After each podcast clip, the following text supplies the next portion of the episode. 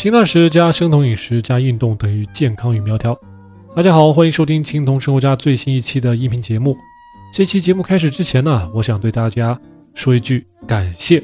为什么呢？我们的青铜说啊，现在已经是喜马拉雅 FM APP 生酮饮食话题下订阅数量最多的专辑啊，没有之一哦。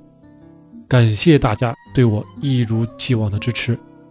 那么我们这期节目要谈的话题，叫做在生酮饮食中为什么不要去食堂吃饭，或者去点外卖。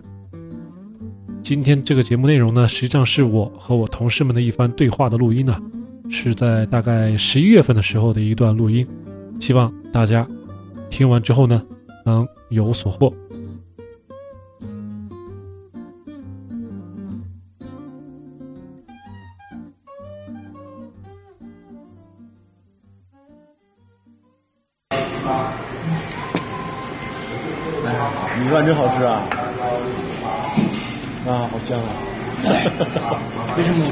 跟你说，好不容易脂肪肝我逆转回来了，您可别。哎，你脂肪肝啊？我以前你脂肪肝，轻微的吧，重度脂肪肝。哎，你怎么会有脂肪肝？胖的时候，两百中两百斤的时候，重度脂肪肝。怎么造成的？胖啊，就是胖啊，比你还胖。你为什么会两百多斤啊？两百斤，一百九十八，一百二零一五年的时候。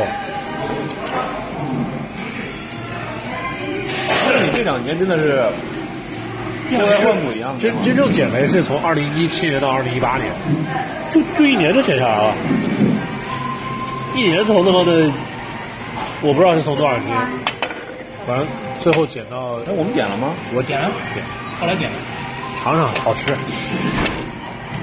我帮你们点，真假好吃，芝士这可是。对啊，芝士啊，怎么下定决心减肥的嘛？对啊，我们菜是减多了。那个重度脂肪肝啊，我晚上睡不着觉了，要起夜起两三次。脂肪肝肝肝脏太大了，你压迫压迫周围的器官。有这么严重啊？那很多人三百斤，那我晚上只能侧着才能睡着觉，就你就平躺已经睡不着觉了，一定要这么侧着睡。然后晚上晚上就是就是打呼噜啊什么都很严重。尿频，上厕所要上好几，起码起来一两次，每天晚上都睡不好觉。那个时候你也不也不跑步什么的，是吧？不跑步，也不锻炼，也不锻炼，不做，都不做。后来纯粹通过饮食啊，是吧？跑步我也跑步，肯定是锻炼，肯定是要锻炼。来打也没跑步过。然后你们每天回家吃完饭都都十点十一点了，不能再跑了，再跑了。睡不了觉了，也也不能上班了。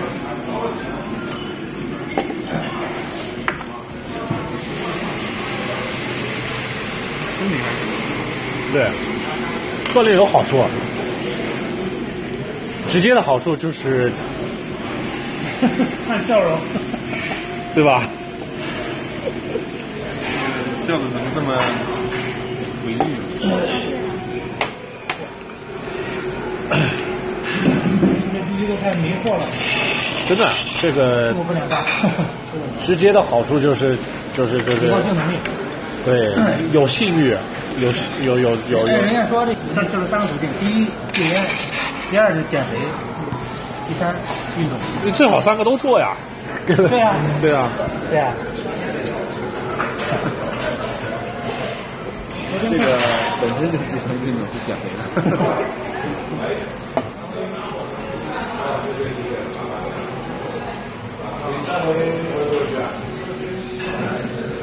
那你这减肥，你这你真的很厉害。用了都说好。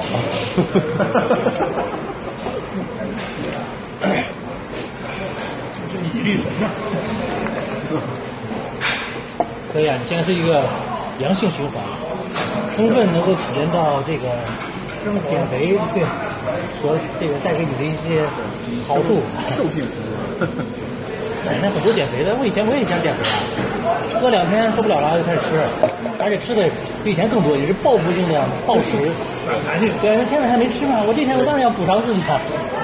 然后你会发现身体就会越来越差。真正能个儿还行啊。我呀，那是因为我运动，那实际上我吃的挺多。我要是不运动的话，我会比现在胖很多。你从事哪个是什么运动？跑步啊，你看他不是跑之前跑马拉松吗？这周你也跑吗这周日跑马拉松，我我跑不了，我在家里就拿那个跑步机跑个十跑个四十多分钟完了。那个跑的马拉松，对。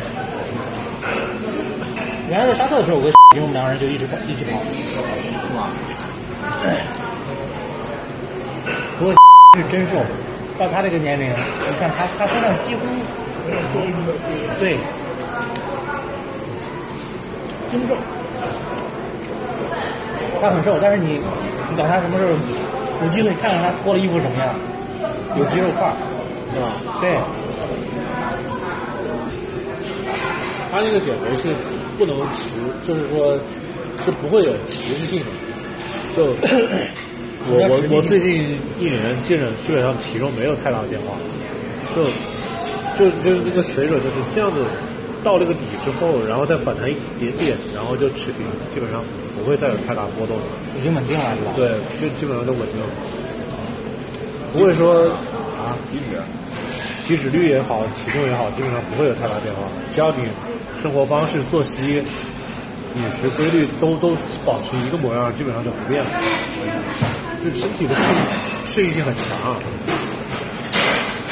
甭管你看我是一天吃两顿还是一天吃一顿，反正最后都是现在都是六八六九七十，就就就就在来回就在这中间波动，不会再变低了，也不会再涨再涨。不是，但是你你看你我们在吃你不吃，那你受得了吗？我不饿，这就是这就是我我做这个生酮饮食的好处。因为节食这个东西本来就是违背人性的不节食，你饿了才叫才叫节食，我不饿你怎么叫节食？身体的那个运飞机上动，运你不饿，大家给你发点什么东西，你照样会吃啊。因为因为在今天之前，我已经有已经从十月十月一号到十一月到今天，我已经有一个月，每天都是只吃一顿饭，所以我早饭我就已经是晚饭，你早上也不吃啊？早上也不吃，早上也不吃，中午也不吃，我只晚上吃。但是会吃肠胃没什么不对。对，我就我已经适应了。我就刚开始的时候，你可能会觉得中午不吃会饿，但是你搞个两三天、一个星期、两个星期、一个月下来，你就没感觉。饿这方面那个什么不吃早饭的身体不好啊，对呀、现在就不营业了。这不是容易在我身上，常规模式了，那就是常规模式，另外一种。看那就看你的饮食饮食结构，吃饭这个事儿，它它并不仅仅是为了果腹，还有一种心理上的需享受啊求，，它是一种是一种心理需求。享受啊。为什么那么多吃货因为吃饭爽了呢？我我看过 是啊，对不对？你不是说因为我不饿，这个叫做这个就是说你中午不吃饭不行，这是一种条件反射，嗯，就是你已经养成这个习惯了吃。点什么东西啊？对，所以这个时候就需要理性来战胜感性。所以很难战很难战胜嘛。百分之九十九的人都死在了这条路上。是，绝大多数人是，对，他是挺狠的，狠。除非除非你真的是有一种诉求，你觉得这些明星他是有诉求的，因为他胖了就不能拍戏，对吧？对，他胖了他就不能上镜胖，胖了以后就说游泳都说不好。啊。你你的驱动力在这儿是吧？不光是这个，因为我有得到确确实实的好处，所以我我知道我这么做能得到什么。就是反正你这个坚持下来，这个过程肯定很艰辛，做了无数次的斗争，那一定稳定下来了，坚持住了，形成习惯了。对，所以所以我知道百分之九十五以上的人都做不到，因为我我我的那个网友里面，真正真正这一年下来，一两一一年多下来能坚持下来，还还还能偶尔问我一下问题的人，只有两个。所以我说九十五可能你都说的很保守了，九十九，你这粉丝都好几千了，两三个人问我，对啊，我觉得真正能干下来的没几个，几乎没有。剩下的都是仅仅把它当做一种纯粹的减肥方法。然后一旦对一旦他觉得坚持不下去了，那就完了，就基本上后面他也不会再去做。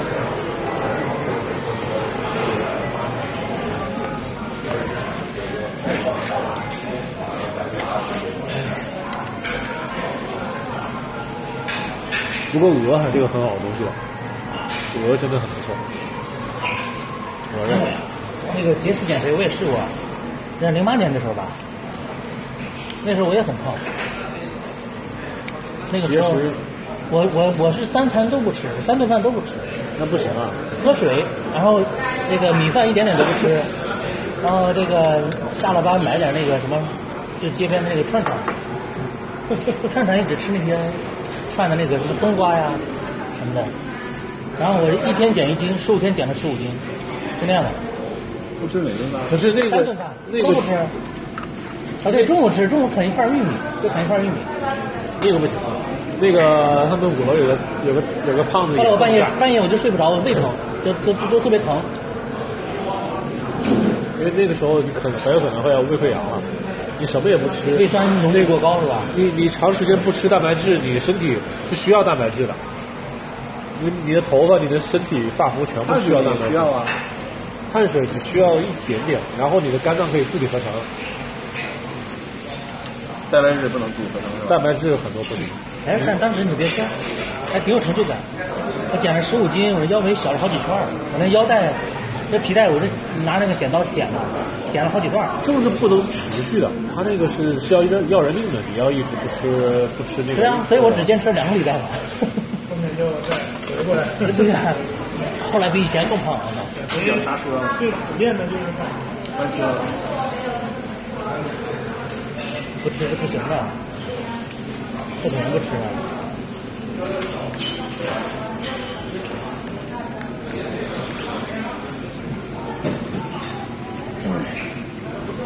我本来本来去年一年到今年一直都是每天中午一顿，晚上一顿。后来实在觉得公司那个食堂那菜啊，实在受不了。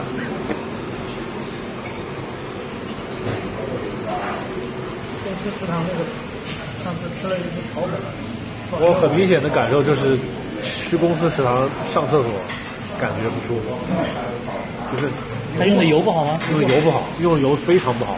那个油特别明显。我只要吃这个食堂的菜，晚上你你排便你会觉得那个味道，就是说明你的肠道没有消化。我这吃的香不起来了，这个该该吃湖南臭豆腐。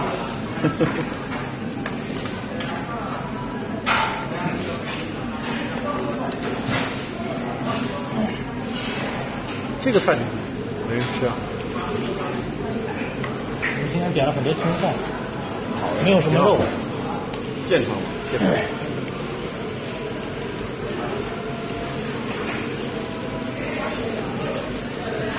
其实你吃这么几口饭是可以的，你只要没有把这一碗吃完，就是这一碗吃完就是上限了。你要吃两碗就超了，我刚开始吃这个碗，我能吃五碗。就不行啊，太多了。这多小的，太小了。我们北方人吃五碗那很正常。是，一个馒头抵着四个。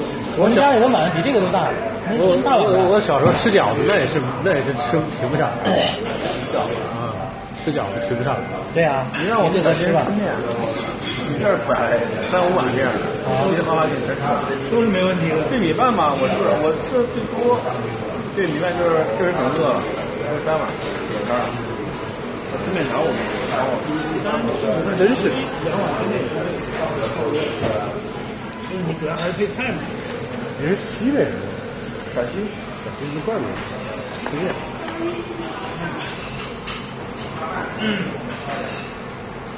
刚开始吃长沙那个上学的时候，这一大碗吃的好累，吃完一大碗什么？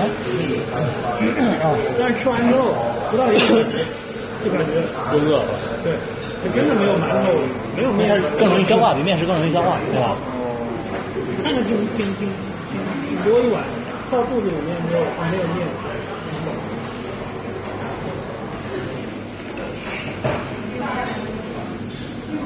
哎，那你现在晚上都吃什么呀？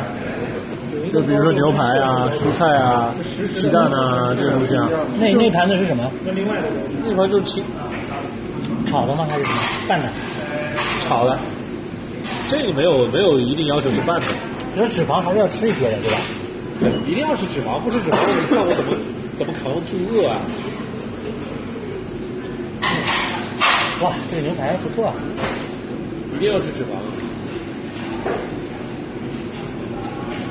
就靠脂肪扛饿。就我现在没吃啊，我体内在消耗的就是脂肪。要要要不然就就会饿，就受不了。现在一天只吃一顿饭，这个如果如果他用的油好的话，我会吃些菜。那用的这个油不好，我不敢吃。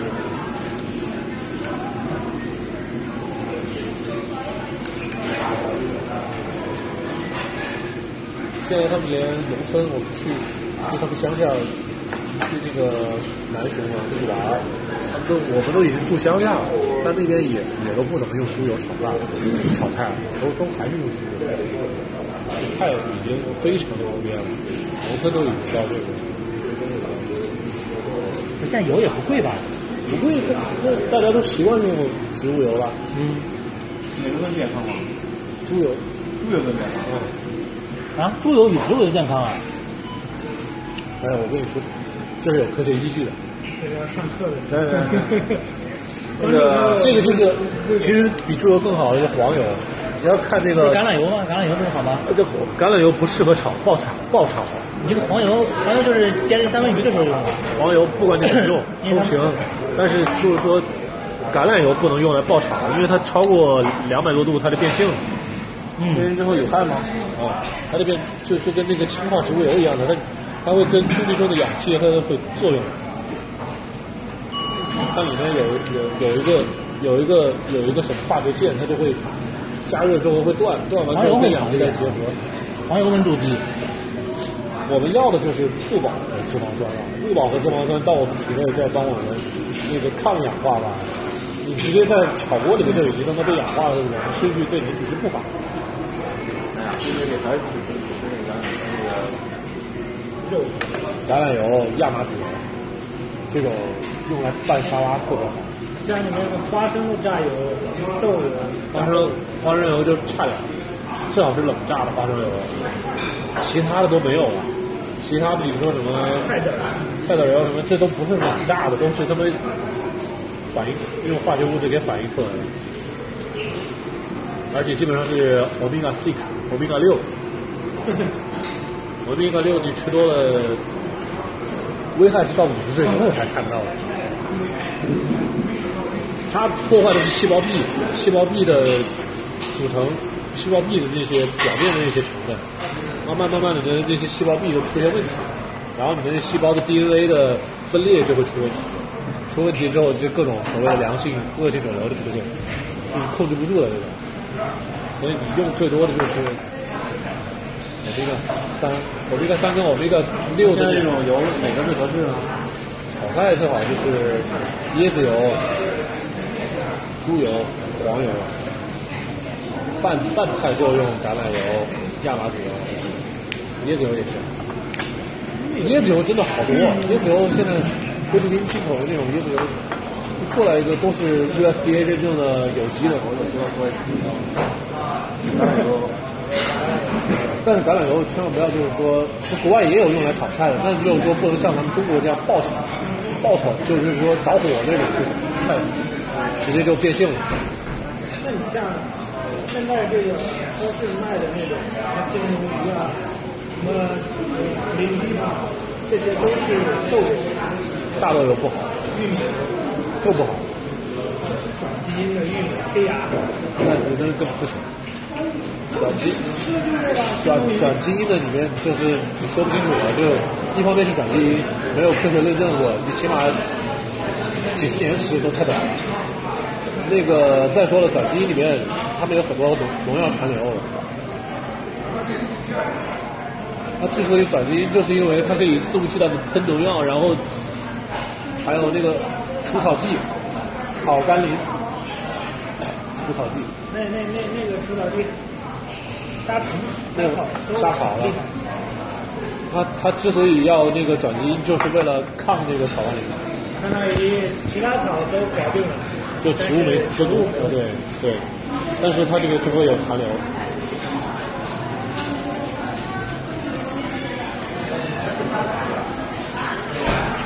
包括现在的水，好多都已经开始靠这种水利哦，水水也会有同样残留，所以消毒水。绿的，你要买一个好点儿的这个滤芯，或者就家里也装了。慢慢的你就会意识到生活这个健康。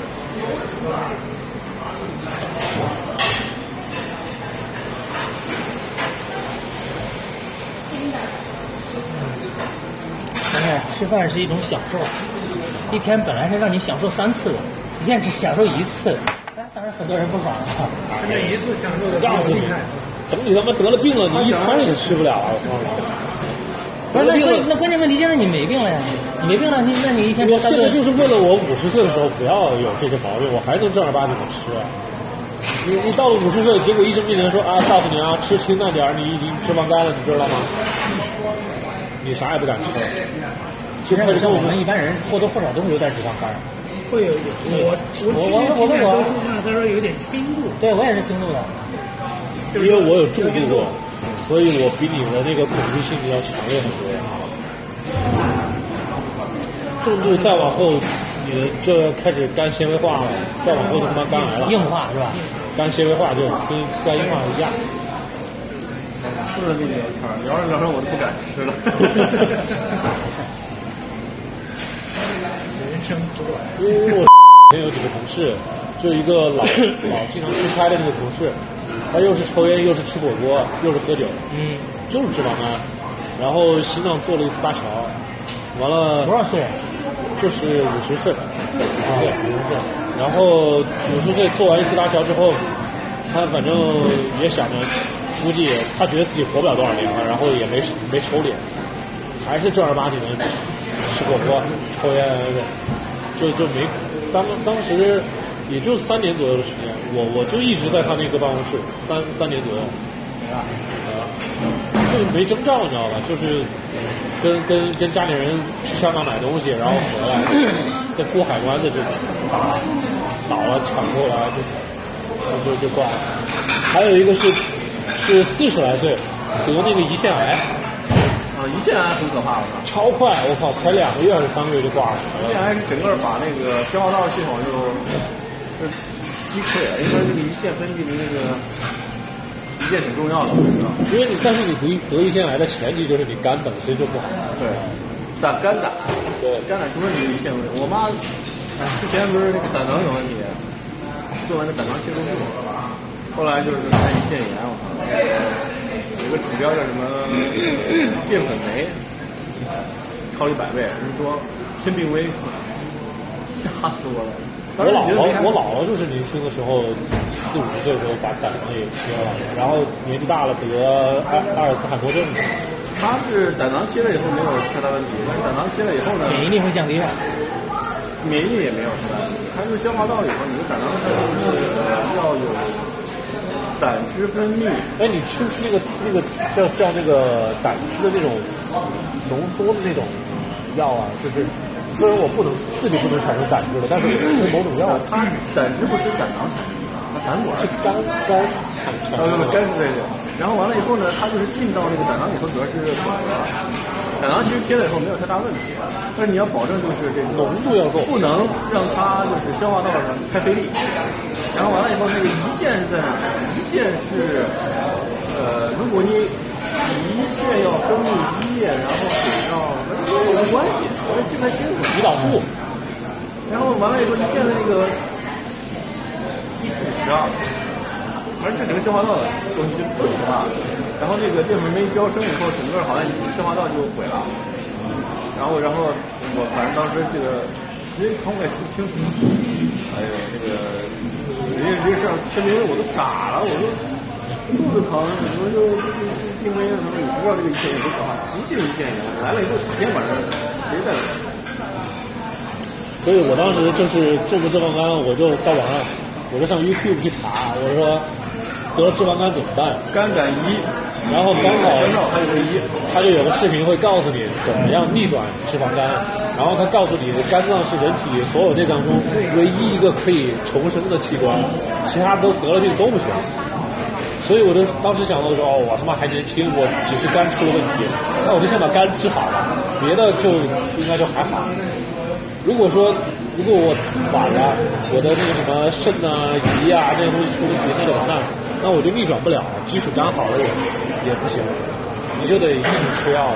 人这个系统很精密，非常所以所以你不能等其他内脏出问题了你再来治，来不及了